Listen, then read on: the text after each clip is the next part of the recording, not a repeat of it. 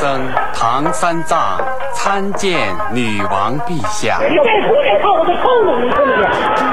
CHA 茶电台，早茶早开心，小茶怡情，硬茶伤身。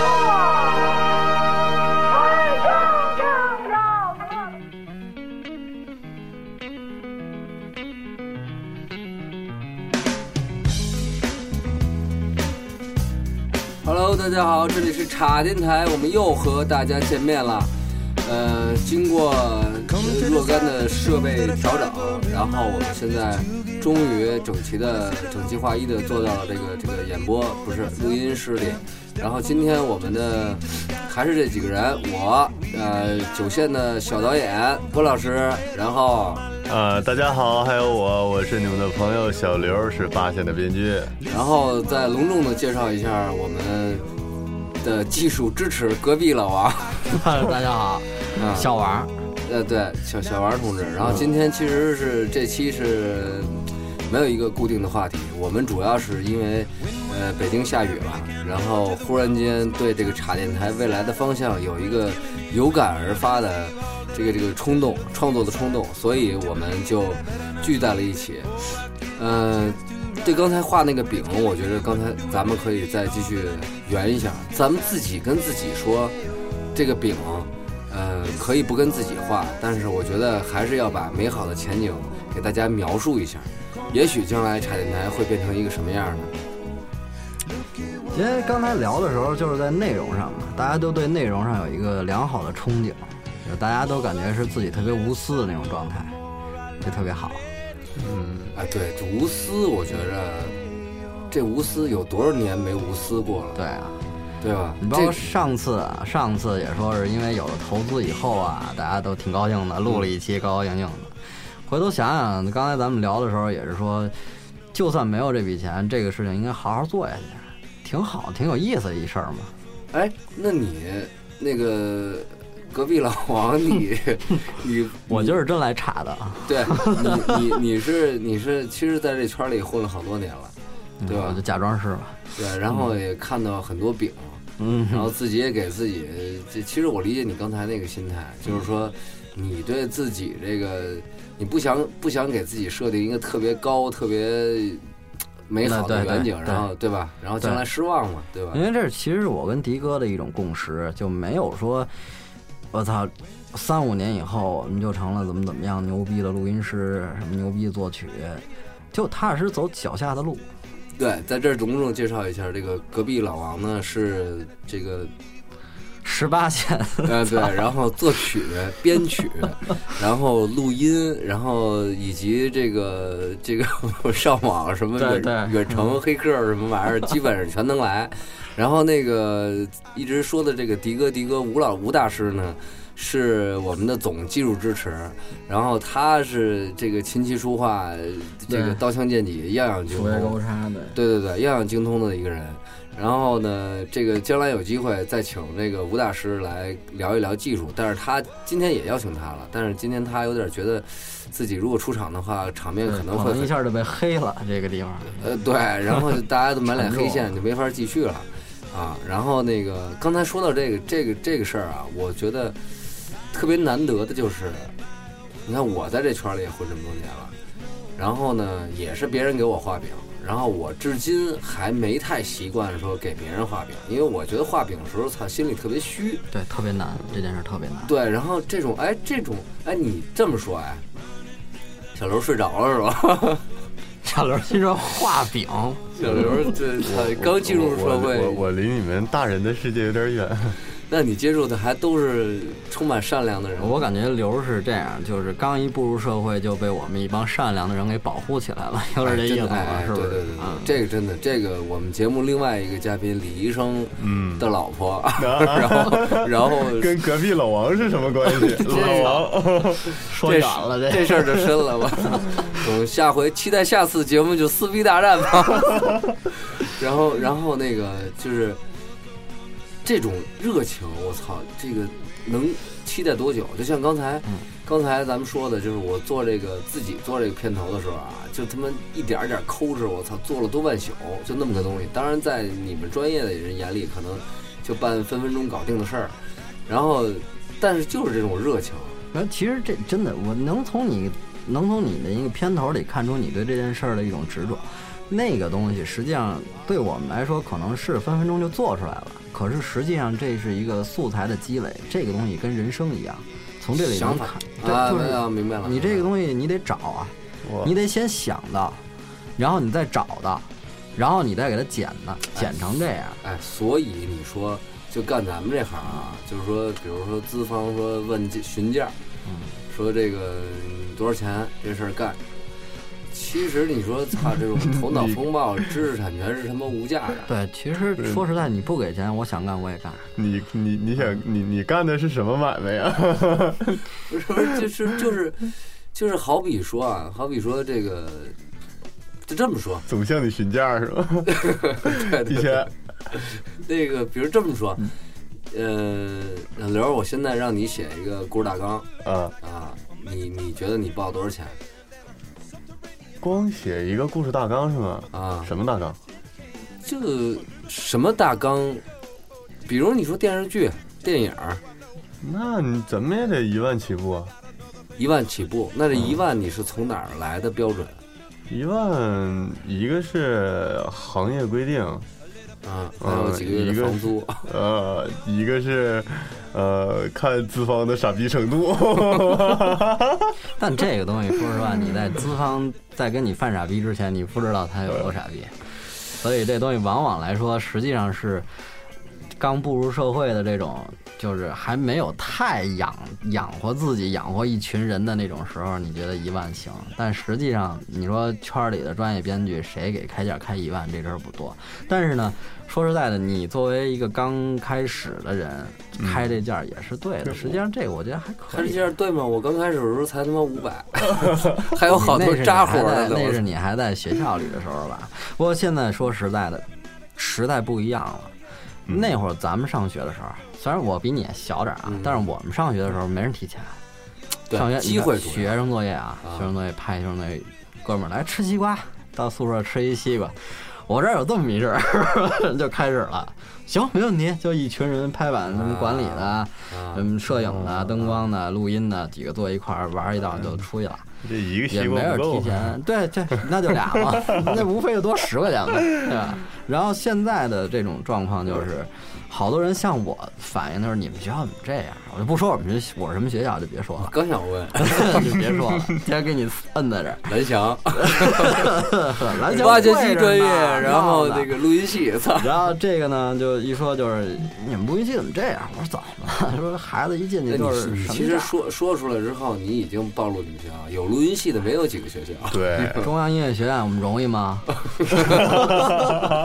行了，又替大家排除一个错误选项。呃接着说，就是现在，所以你刚才说这种咱们做这个东西说越来越难了，就是嗯，就是说咱们说到为了为了为了干这个而干这个，而不是为了某一个别的东西而干这个，哎难了。就是现在你看孩子都这样了，这咱们更得这样，咱还养家呢。这种是一种怎么说呢？就是我我不知道怎么说啊，就是正反面来说，正面来说肯定是对的，就是你是编剧也好，导演也好，还是什么录音也好，等等等等等吧，你是就是创创作者嘛，嗯，然后你提供的这种是无形的这种产值嘛，对吧？所以你要给自己的这个本身的权益有一个保护，有一个保障。那反过来又说，有的时候就是北京北北京人老是那么说那么一句话，就到哪儿说哪儿。嗯，那其实这个度是特别难掌握的，对就到哪儿啊？操，到哪儿就说哪儿了。没错儿，这个这个我们也有同样的这种问题。实际上混了这么多年，其实这个在圈儿里，你说像小刘，你刚才说这东西，你说让我找写一编剧，我就开价一万，你往后一直在变，我们变到今天没变明白。我们就一开始我们开价，你像写一电影音乐，可能就三五千块钱，嗯，八千块钱，到后来现在变到说往一开价，我怎么着也得十万二十万吧。就留出大你量的总得。对，那会儿是真刚毕业，然后想的也少，然后那会儿觉得也也不知道真的傻逼这么多，就其实人家也不是有的时候真不是故意犯傻逼，对对对，你理解这不能怪人。家然后人家人家也真的是在创作过程中，哎碰上了这么一问题，觉得哎操你这帮我弥补一下，这都没问题。然后呢，随着年龄的增长，你要养活着自己，养活着家，嗯一堆乱七八糟的这个，以后养活来要养活的还更多呢。这东西沉重了，对我觉得这真沉重了。但是这种沉重是不可避免的沉嗯重，没有办法。对。我和你们这帮大人就聊不到一块儿去。那你说说你月薪两千的工 工作是是怎么生活的吧？我那哪儿啊？不是，其实我觉得是这样，你你在你在你在这儿的话，你干脆就聊聊你你在你的想象里或者怎么样的。其实我是觉得，就对，你是是抱着一种什么样的心态，然后从高中考入大学这个专业，然后从你的老家，然后来来北京来从事，就是什么什么样一个出发点，让你就是咱好像还真的私下里也没说也没交过这问题流过这事儿。对，然后在这个这个突突流，然后这个想这话题的时候呢，咱们可以先听首歌啊，红辣椒的，我觉得特符合吐吐流当时的心态。这首歌的名字叫《他只有十八岁》。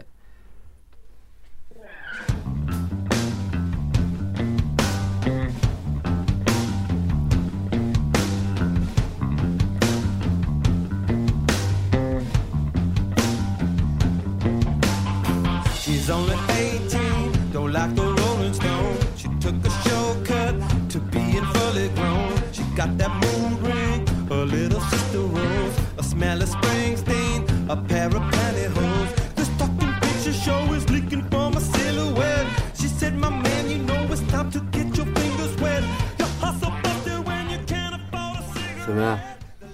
嗯，看着你这一脸这个大咔嚓的表情，回忆起了、这个当年啊当年当年对，从那个梅河是吧？梅河那个小山沟，能也是个大城市。不是拒绝人肉啊？家附近还有超市呢，闹玩儿呢。呃，其实我姓李。哎，就是我是就当年就像这歌一样嗯，十八岁嘛，啊，十八参参军到部队，十八岁正好是应该都是就是高三毕业嘛，嗯，啊，但是我当时想的特别简单，那我操，学艺术你能想象吗？就是我当时在一个小县城里头，离艺术的遥远，嗯、你们这帮大城市的人是嗯，理解不了的。就那你说说这种这种感觉，就是就是你先说说那个，你当你拿到这个录取通知书的时候，你们村里人是怎么看你的？嗯，我当时的心态一定是很淡定的，因为这学习好嘛，那你这东西比不了，学习好手拿把掐，但是其他人都觉得我操你很很牛逼啊，你这上了一个我们梦寐以求的学校，然后分数还不高，然后看你平时又不学习又玩，天天我操唱歌看电影，这这那那。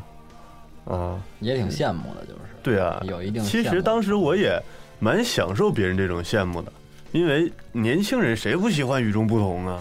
嗯 关导你别乐，你肯定也你你你肯定也享受对对对你你玩没玩过乐队？你玩没玩过？我我上学我学美术嘛，那会儿特傻逼，然后就觉得，哎呦，我学美术的，然后那个每天我就是抱着那个画画画板，然后去上学，骑自行车嘛，那会儿家离得也近，然后觉得哎呀路上人看着我，然后怎么着怎么着怎么着，那种感觉，对，就是就是那种虚荣嘛，就是那种感觉。对，但是拿了两天之后太傻逼了，特别累，而且容易出事故。那你高考的时候，刘儿，你高考的时候，嗯就是人家，你看人家在伏案学习的那个过程，你有没有自己觉得自己很爽？当然了，对吧就就是是在当时大家都很紧张复习的时候，啊啊！呃，我想想，我记得当时是模拟考试，不知道你们还记不记得？那个是几年高考几年模拟来着？大家都在伏案学习的时候，我们作为艺术生在干什么？就简直是跟全国巡演一样，去遍各大城市，考遍各大院校。就各种各种想干嘛干嘛，老师也管不着你了。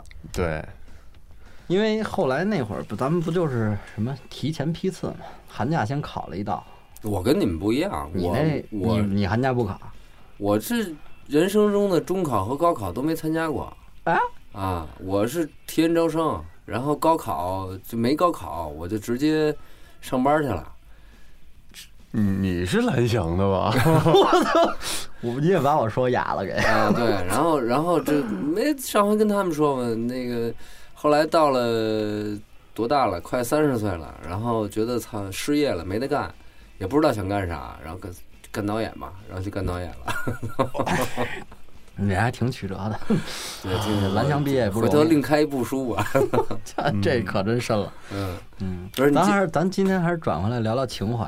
对情怀，我觉得这情怀这事儿，哎，真的，这个我我我真的觉得，刚才子昭说那话特别我改名了，老王对对老王，啊嗯，对老王说那话特别特别动人，就是我觉得啊，这个是这样，就是我为什么不喜欢上班那种氛围，就除了说打卡呀、什么上下班啊等等等，就是一帮人是在为活着，嗯，而不是说为了自己想干一个事儿，而而那种生活会把你想干事儿的这种激情、这种热情会消磨光的，这种是特别可怕的一个事儿。所以说，不论是录录咱们这节目也好，还是怎么怎么样也好，我觉得就是能有一个自己特别想干的事儿，这种感觉实在是太神奇了。嗯确实是你，包括实际上你在这行业里待着，如果把它当成工作，也有可能把这角儿就磨平了，你就不想干什么了。对，就天天干行活嘛。你你像，你比如说你要写东西写多了，今儿晚上来的来一客人也说，就是这个，你你这写报告什么这些东西不就是格式吗？有时候编剧、编曲对对，异曲同工。他们不太了解所谓的创作，嗯，所谓的创作。那小刘，那你当时啊，你考上那个学校，那你对将来的生活是一种什么憧憬？就是我觉得在这儿真的可以给为数不多的听众们分享一下。呃，完全没有憧憬。那么你那不会吧？你是这样的，就是刚考上大学就拿到录取通知书那一刻，啊很开心啊，但憧憬的完全都是接下来四年我可以玩了，啊，我可以什么都不用管，各种他妈泡妞什么的。对可以虽然没实现这计划。接人不能接短啊。不是那个，但是就是我为什么毅然决然的选择了做这个，嗯这个是有一定原因的。你像我们同班同学七八十个，据我所知，现在我们班同学七八十个呢。对一个大院系啊，啊，只有五个人，就一只手吧，嗯五个人以内是从事影视行业的，嗯，就是还在坚持的。你算一个对我算一个，啊。上回你说那个你啊，不是，那是你的师兄是是师弟的。嗯呃嗯是嗯对，然后这个就是那个我说出来大家别笑话我啊，我我我真真真正打开我影视之门的是一个特别二逼的电影，哎，也不能说是二逼，就是已经很烂大街的电影，嗯甚至说出来都都会让人骂的那种，就是《肖申克》。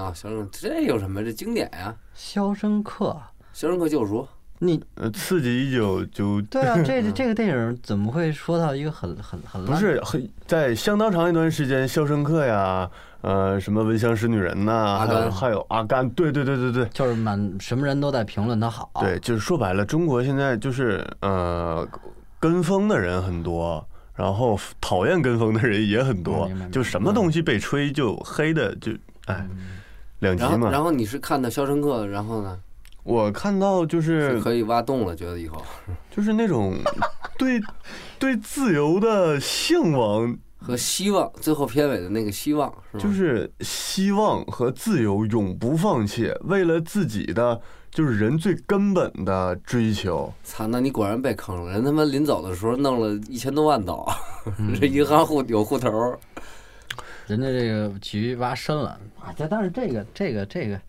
这个现在说的是情怀，情怀情怀怀情怀。回过来就是你们是不是干这个的？没 有没有，也是小刘要哭了，是是这样，就说你你我如果说这个这光单纯从电影上这个来说，我真觉得说《肖申克》真的绝对是给很多人很多人带来很多希望。对对他这个电影很有力，当时我看的给我特别有希望的一个是《幸福来敲门》，嗯，那个威尔史密斯和他儿子小时候呢还演的，你看过吗？嗯，威尔幸福来敲门就是他他一直苦逼，然后一直在推销一个什么骨密度什么仪什么玩意儿的，对然后到最后他被这是一个复印机。哦哦，是一个哦对对骨密度骨密度对对对仪对。是，然后就类似反正街头骗人那种他妈健康仪器。然后直到最后他被那个特别牛逼的证券交易所，然后录取为实习生，然后那个老板说明天你那个找件什么正装吧，什么类似这种，我操！当时他演的也好，当时那个表情，然后正好是赶上我那会儿是失业在家吧，然后双失，失业失恋，然后那个，哦然后那会儿，然后我一下就觉得，哎呀，这个原来就是苦逼，只要你坚持，只要你努力，还是会获得成果的。然后以以前一直我上了十多年的班儿，我我后来觉得自己开窍晚了，就是这个，就是觉得没明白这个事儿，就是我我就觉得就就就就混呗，就就就混着一天是一天，然后直到最后干了这行了，发现这个这个没有人给你发工资，然后全是说你自己去争取，全是你这个今天播种明天收获的事儿，然后你要是自己不不玩命的去干的话，然后那就就会被饿死。对呀、所以说只能只能拼命，不拼命没有别的办法。有时候我觉得在这说到情怀这块儿，除了情怀，有情怀的人有的是，嗯，除了情怀，还得有一种责任心，对，还得有一种他妈的，就是玩命拼的这种这种感觉，否则光有情怀，也不行，你不能情怀没情怀无法当饭吃。对对对，嗯其其实情怀，呃，责任心、努力，然后各方面的机遇吧，然后甚至包括你遇到什么人，然后跟进什么项目等等等等，然后全有，全有这个原因，重要的原因。但其实我觉得，就作为创作者而言，情怀我觉得是根本，就是你可以没有其他你说的是创作的冲动还是？嗯，是就是走上这条路的人，我觉得都只要是你想出来，你想做出来，说白了就是你想牛逼，啊你一定要有情怀。对，就是咱们现在干的事儿嘛，相相当于有对一些事情的追求，这个我觉得不只不仅仅是说咱们这行业。你知道这段时间我对跟医生打交道几个，是因为我要写一些关于医生的歌什么的。明白，隔壁老王免不了和医生打交道。对，来说正文呢，是我去跟医生打交道的这个时候呢，我就发现实际上这个所谓的医患啊什么的这些关系，这说紧张，说医生有点什么问题，实际上这东西不是不是医生本身，医生本身挺有情怀的。怎么说呢？就是救死扶伤是吧？他给我一个一句话，就是如果你没有情怀，在你人生里，你这行根本干不了。你要不然就死去了，你要不然就被人打死了，你要不然就自杀了，因为特真特累。我我一听他们的那个作息时间啊，真比咱们这行有时候说起来还累。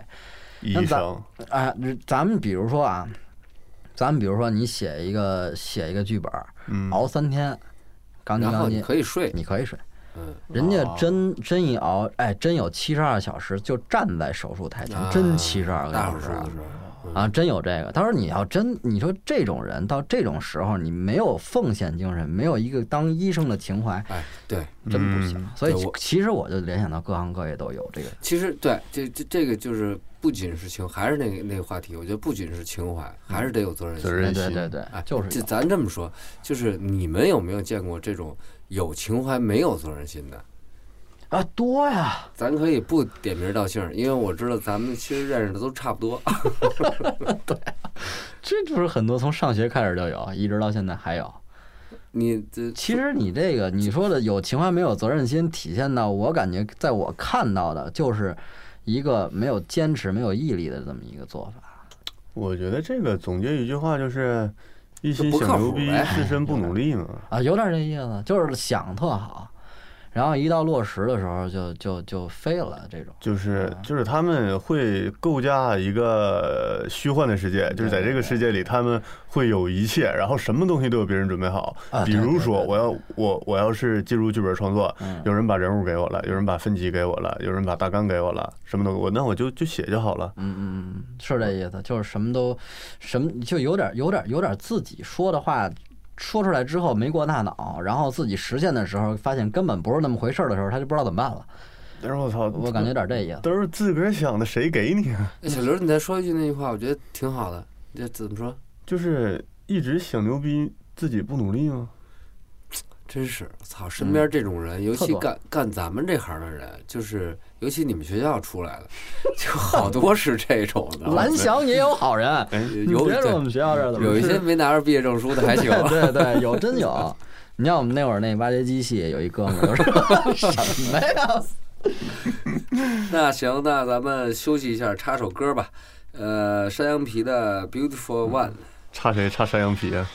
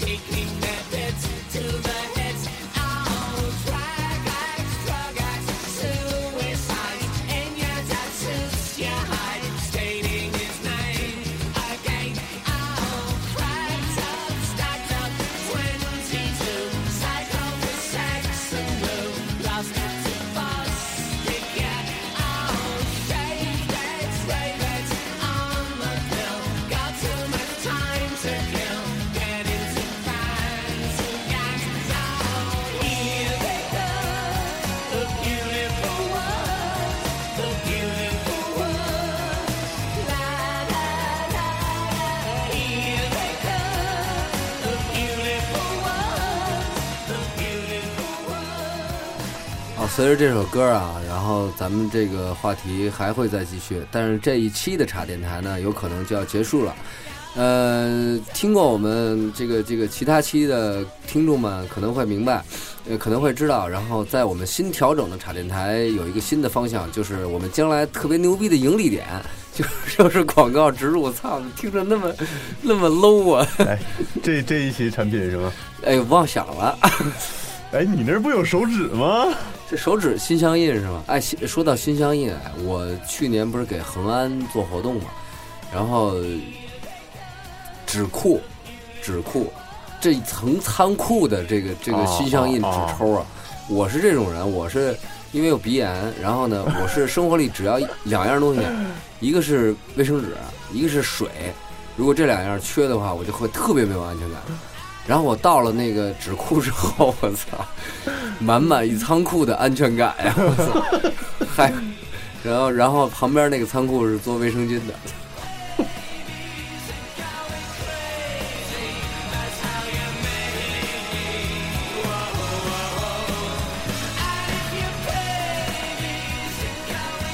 好了，随着这首歌，然后我们这一期的茶电台暂时结束了，然后咱们下期见。嗯，大家再见。再见。